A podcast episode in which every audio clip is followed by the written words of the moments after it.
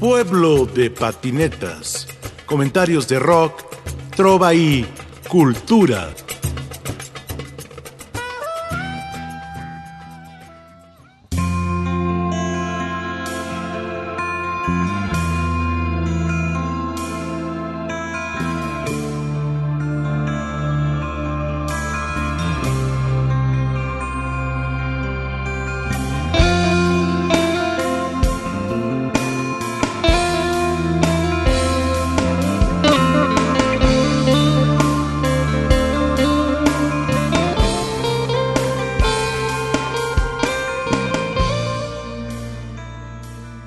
Estamos escuchando los diferentes discos de Dark Plain, banda de la Ciudad de México, que nos trae una música que nos lleva a otras dimensiones, a las dimensiones de la inteligencia y del pensamiento y en este caso del virtuosismo de esta banda. Laura Soriano, Alberto Montiel.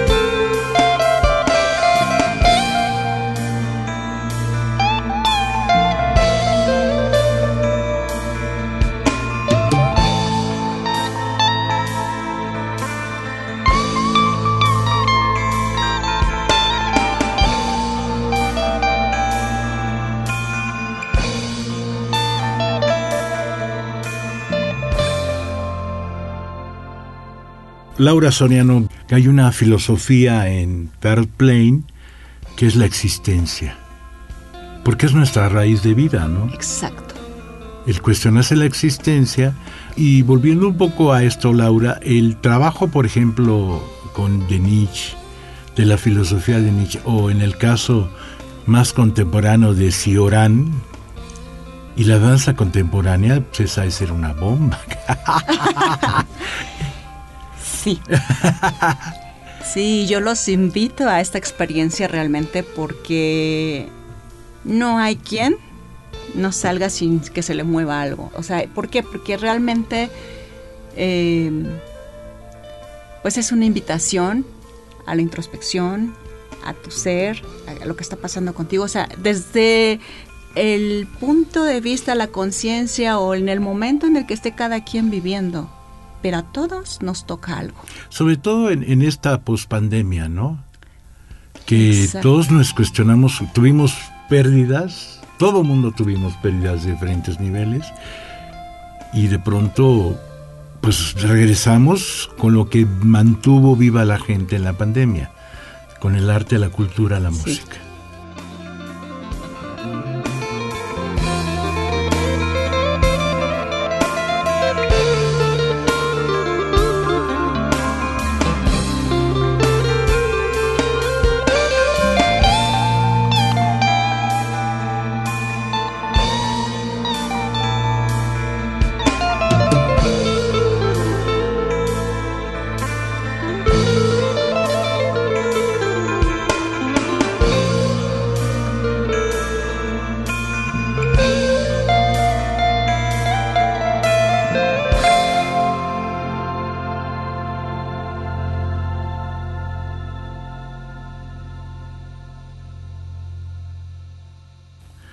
Alberto, ¿cómo empezaste a trabajar hacia Demiurgo?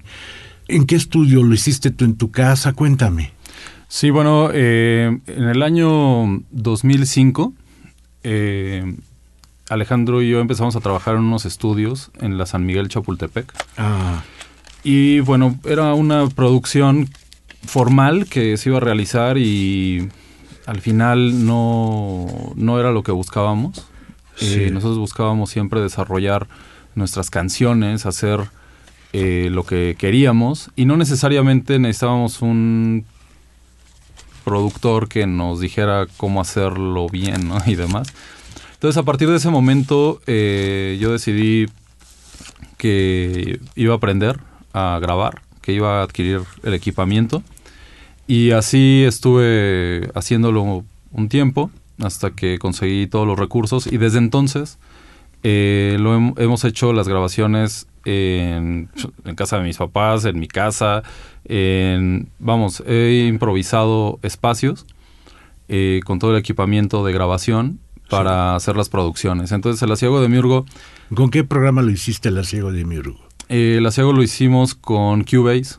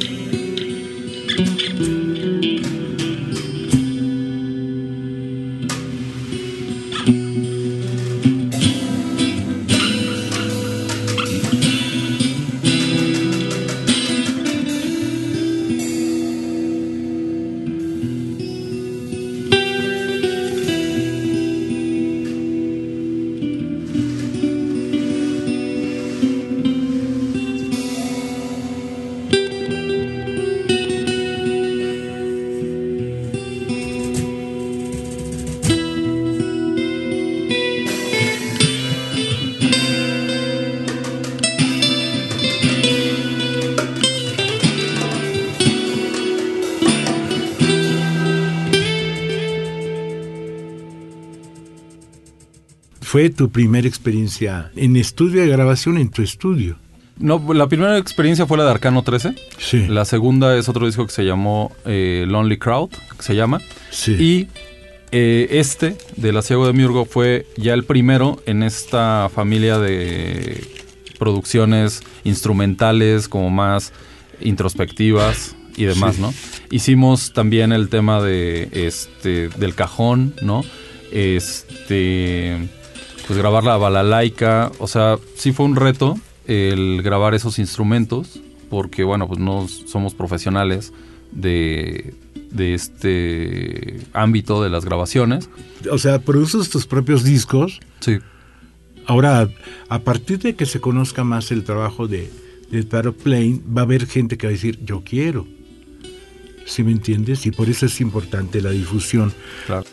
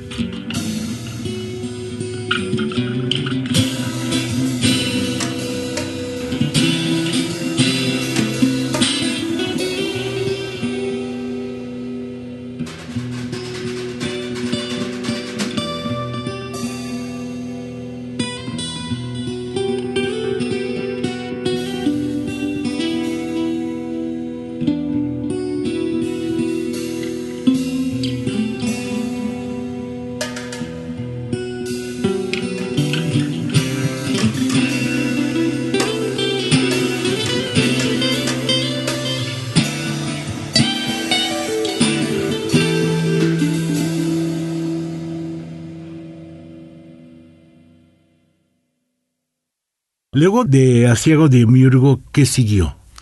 Eh, después siguió el eh, Necrópolis Ah, y eh, Loco en la Torre, que son dos discos que comparten el mismo estilo de composición. Se podría decir que es como un disco doble, pero dividido en, en dos, ¿no? sí. Este. Y en esto se desarrollan diferentes ideas. Por ejemplo, en este de Necrópolis, que es eh, este disco que tiene una foto que tomé de un cielo así súper rojo eh, por mi casa. Eh, vienen muchas composiciones. Una de ellas es la de Reliquia de un Encuentro Imposible, que es una de mis piezas favoritas, porque en ella trato de plasmar lo que viví un día, hace cinco años, que me encontré al filósofo francés Michel Onfray en la Catedral del Zócalo. Este, yo estaba haciendo un trabajo, eh, yo me dedico a la comunicación, soy periodista. Y bueno, estaba ahí haciendo un trabajo, mi trabajo, este, y me encontré a, a este señor que yo he leído muchos libros de él, eh, me gusta, ¿Cómo lo coincido. reconociste? eh? Ah, Este, yo de pronto giré y él venía, o sea, como hacia mí, viniendo de una de las capillas laterales ahí de la, de la catedral. Entonces volteé y en cuanto lo vi, o sea, lo reconocí. O sea, fue así como... Y entonces le dije, ¿no? Pues, Cayó del cielo. Sí. Y es una paradoja, ¿no? Porque, bueno, podría ser como una paradoja, porque, bueno, él es promotor de lo que llama ateísmo militante. Este, y bueno, pues sí, es un encuentro imposible que sin duda, pues deja muchas cosas que pensar y sentir. Y, bueno, esto de la reliquia, ¿no? Las reliquias son los fragmentos de, de los cuerpos de los santos. En este caso, pues la reliquia es el son, es la canción, o sea, es algo, pues sí tiene un poco de materia al ser eh, Sonido. sonido, pero es huidizo, es etéreo y tiene que ver con un encuentro imposible. Entonces eso es lo que quedó de ese encuentro que para mí pues es muy significativo, eh, estimuló mi capacidad de asombro y me hizo sentir muy feliz ese día.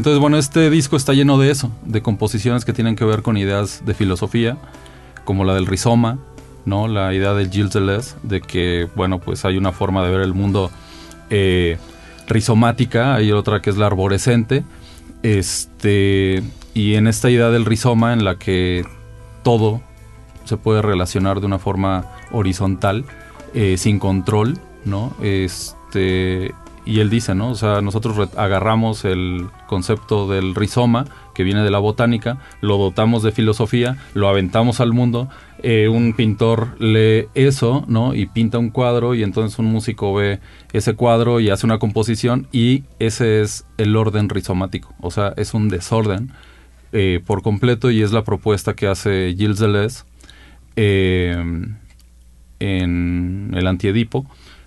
Y bueno, eh, yo estoy de acuerdo con eso y entonces hice una canción al respecto.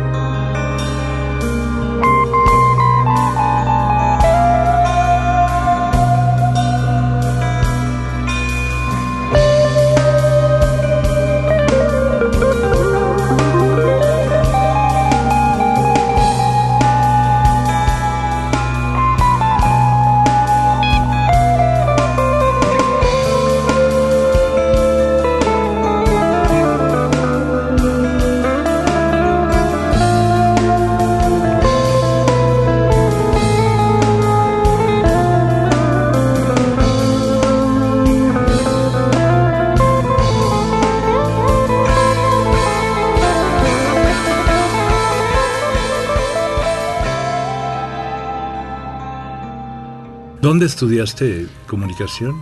Eh, yo estudié en la Septián, ah. periodismo. Ahí conocí a Alex Taibo, que también es periodista. Sucede que el combinar el conocimiento cultural de la filosofía, de la comunicación, te ha llevado a hacer unas obras realmente increíbles que estamos escuchando, ¿no? Gracias. ¿Cómo combinas el pensamiento con la música? Tienes una idea, por ejemplo, pensemos en Cioran, que es el más contemporáneo de todos, también Hills, pero Cioran nos persigue todos los días con su pesimismo, ¿no? Sí. ¿Cómo ves ahí? Sí, pues eh, a mí el pensamiento me estimula, ¿no? O sea, yo busco el, pensamiento eh, para sorprenderme, para emocionarme, para, para pensar, ¿no? Entonces, cuando algo me, como en este caso Cioran, ¿no? Con el asiago de Miurgo, este, que a mí Cioran me gusta, me resulta eh, estimulante porque nos pone eh, en aprietos en cuanto a nuestros, a nuestras certezas, ¿no? Tenemos una certeza y entonces llega Cioran con un gran aforismo, con un gran eh, ensayo y lo pone todo de cabeza, ¿no? Entonces, a mí eso me estimula porque es como un reto, ¿no? Es un reto para defender eh, mis convicciones. Yo soy un vitalista, yo no soy un pesimista, pero me acerco al pesimismo porque me estimula. Entonces, eh, pues, por otro lado también me hace reír. Yo disfruto mucho a Cioran. Este, por ejemplo, hay una canción que viene aquí en el de La Ciego de Miurgo, que se llama Tridente, que es la última.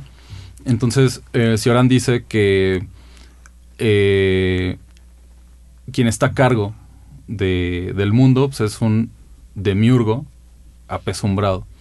Que el diablo no puede estar, no puede ser el regente del mundo. Y dice que eh, el diablo tiene una tarea mucho más sencilla en el mundo y que el diablo está relegado a hacer la historia, ¿no? Entonces, bueno, a mí me da risa, este, porque es eh, reducir al malvado a su mínima expresión, al malvado de malvados, pero por otro lado, pues si el diablo está a cargo de la historia, bueno, pues el mundo es un desastre, por eso, ¿no? Entonces, eh, en esa canción traté de desarrollar como la tristeza del diablo, eh, relegado de ser el príncipe de las tinieblas a ser el escritor de la historia, ¿no? O sea, que es como bajarlo de 10 a 2, ¿no? Y este, y entonces es una situación eh, triste, ¿no? Como profunda eh, en la música. Y por ejemplo, esta la tocamos la semana pasada con la poesía, ¿no? Y bueno, cuando acompaña un poema, esta música pues, se transforma, el poema y se transforma la música. Entonces, este, así es como, como lo vamos, este, como voy abordando las composiciones. O sea, parto de, una idea, de una emoción y eh, trato de plasmarlo. es una abstracción al final porque pues, alguien puede escuchar otra cosa en esa misma composición y no necesariamente la tristeza del demonio. Pero este así voy desarrollando eh, el trabajo.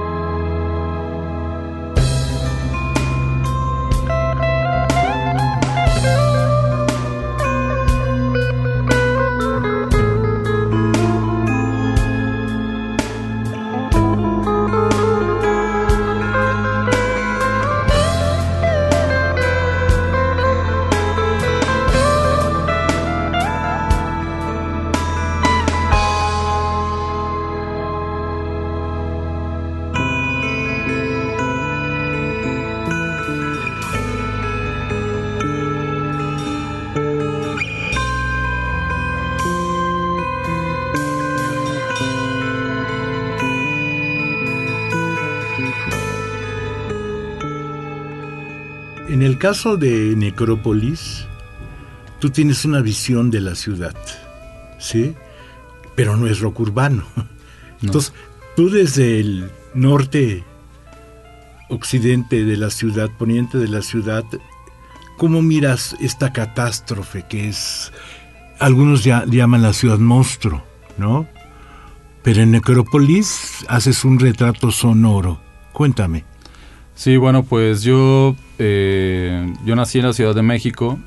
Eh, pues el Estado de México en gran medida es una ciudad dormitorio. Y en mi caso lo ha sido. Mi vida principalmente se ha desarrollado en la ciudad. Y pues yo soy fan de la Ciudad de México. eh, a pesar de lo que sea, ¿no? Como dice un aforismo de Ciorán, ¿no? A pesar de todo, continuamos amando y es a pesar de todo, cubre un infinito. Entonces, a pesar de lo que sea, que ese monstruo que es la Ciudad de México, eh, a mí me gusta, yo la disfruto. Eh, disfruto caminar por la ciudad, escuchar música mientras camino y apreciar en el caos, en, lo viejo, en lo nuevo, en lo deteriorado, en, en todo lo que, lo que está ahí en la ciudad, eh, pues la estética. La estética, o sea, yo me considero una persona hedonista que busca el placer en los azulejos, en, la herrería, en, las personas que van pasando. Entonces yo así vivo la ciudad. O sea, a mí me gusta, este, me gusta mucho, así como es. Y sí, es una necrópolis. Eh, Eres cruel. Me gusta.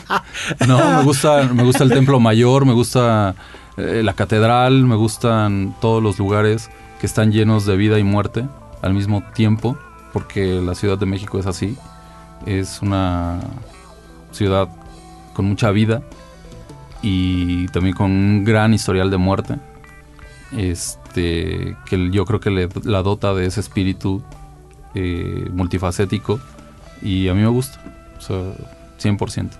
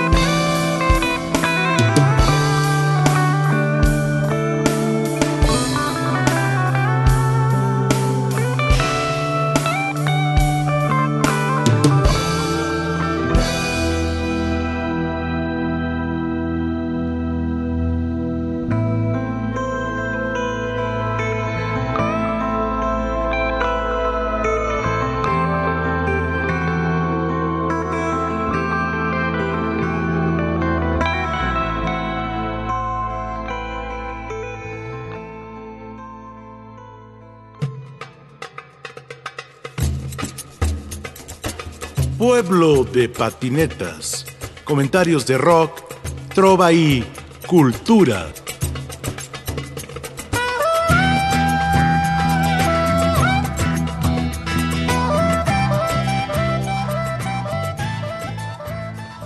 En la producción, Ricardo Montejano, Analía Herrera Gobea, Sayuri Sánchez, Lupita Morales, Juan José Escobar Arroyo. Y aquí con ustedes su seguro servidor, Rafael Catana.